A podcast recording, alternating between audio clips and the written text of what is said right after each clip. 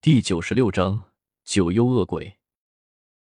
杨礼坤心中顿时陷入了绝望，巨大的虎爪四下乱抓着，却怎么也无法突破那片巨大的血云，只是出一阵阵的惨烈的嘶吼的声音。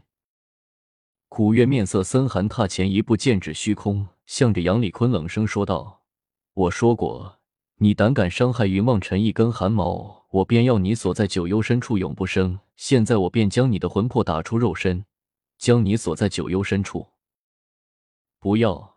杨礼坤心中的防线彻底的崩溃了，整个人又退回了人身，趴在地上，向着古月求饶了起来。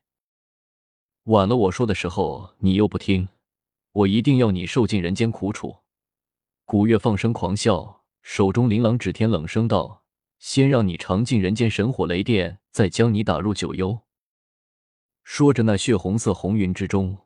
忽然升起了一团金色的火焰，将杨礼坤整个人包裹在了其中。杨礼坤看上去十分的痛苦，在地上不停的翻滚着。姑娘，慕容峰忽然开口，向着古月叫道：“干什么？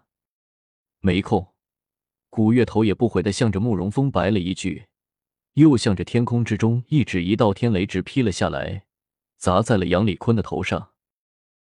姑娘，此人有莫大的阴谋，只怕祸及苍生，还请姑娘暂时手下留情。慕容峰向着古月开口叫道：“有我在，他们翻不起什么大浪来。你放心，只不过这个家伙今天一定得死。”古月才不管慕容峰什么身份，想也不想便拒绝了慕容峰的提议，转过头来，向着杨礼坤冷笑道：“别叫了，不会有人来救你的。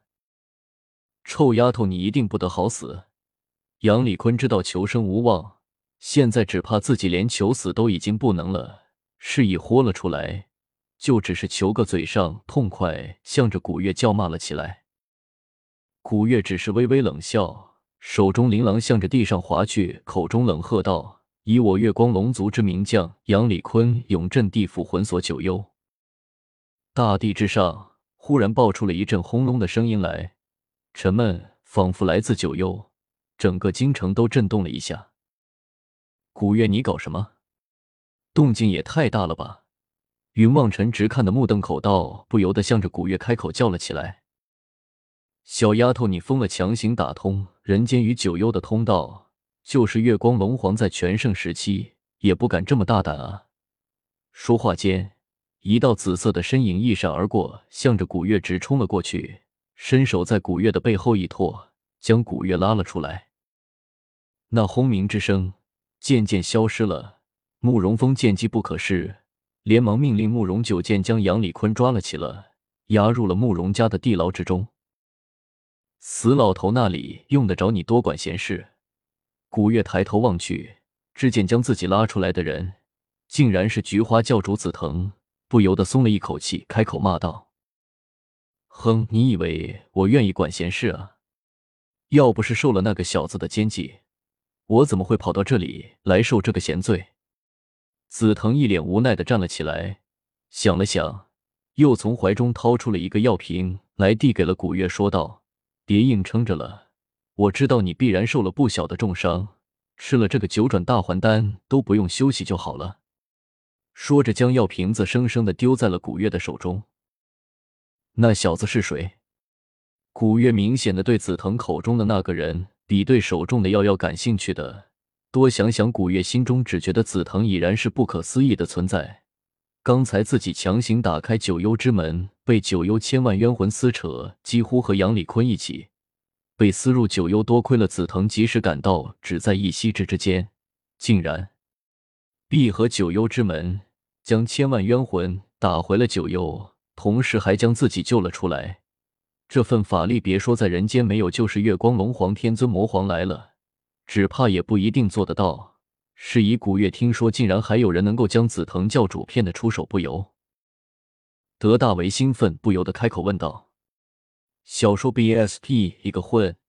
紫藤话还没有出口，只听得天空之中闪过了一道闷雷，不由得改口道：“一个好人，天上地下第一的极大英雄。”古月何等冰雪聪明，眼见虚空之中万里无云，刚才那一声闷雷来的实在太过蹊跷，心中便已经明白，必然是有人在暗中威胁紫藤，不由得暗自称奇。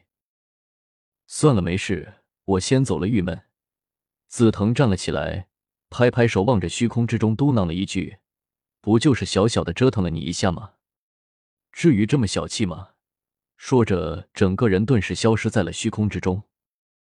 古月有些无语的看着紫藤消失的地方。转头向着云望尘和巧合叫道：“还愣着做什么？快过来扶我一把！”云望尘和巧合连忙冲了过去，满脸堆笑的将古月扶了起来。却说紫藤消失在了虚空之中，瞬息万里，一眨眼的功夫，已经出现在了神州第一险峰华山之上。只见高处站了一人，青衣猎猎黑纱。遮面背负一支巨大无比的长剑，迎风而立。站那么高，你也不怕被雷劈死？紫藤有些气呼呼的飞到了那人的身边，一屁股坐在了地上，向着那人大声的叫道：“怎么会？天地轮回自有因果，我命不该绝，又怎么会在这里被雷劈死？”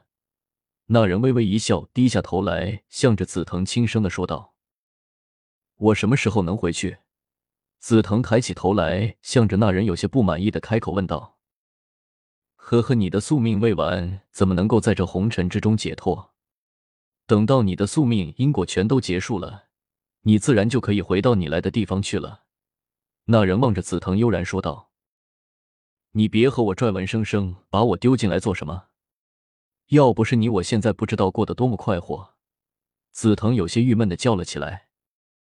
难道你在这里过得就不快乐吗？紫藤教主法力无边，那人忽然笑了起来，向着紫藤开口道：“他们还需要你来推动宿命的轮盘，你就辛苦一下吧。毕竟这不是我一个人能够完成的事情。没这金刚钻，你就别拦这个瓷器活。这下可好了，折腾着兄弟我和你一起，不得不在这滚滚红尘之中翻转打滚，滚一滚习惯就好了。”那人的声音依旧风轻云淡，听不出丝毫的特别。算了，谁叫我倒霉呢？对了，刚才我强行关闭了九幽之门，没什么问题吧？紫藤忽然想起了什么一般的开口，向着那人问道：“没什么大事，只不过跑出来几个万年恶鬼。”那人开口轻声的笑道：“什么？那还叫没什么事？”让他们入了人间，那还了得！不行，我得去把他们抓回来才行。紫藤听说跑出来几只恶鬼，再也坐不住了，站起来就要走，却被那人伸手拦住。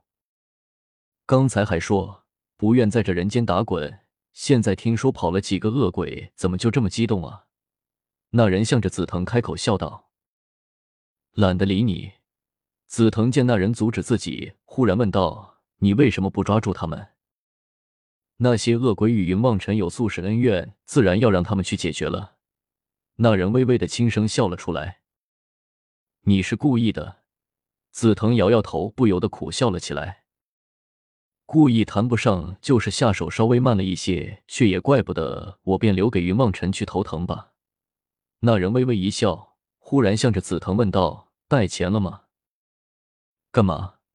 紫藤下意识的捂住了自己的口袋，向着那人开口问道：“请我喝两杯去。”那人张嘴大笑了起来，拉起紫藤，消失在了华山绝顶。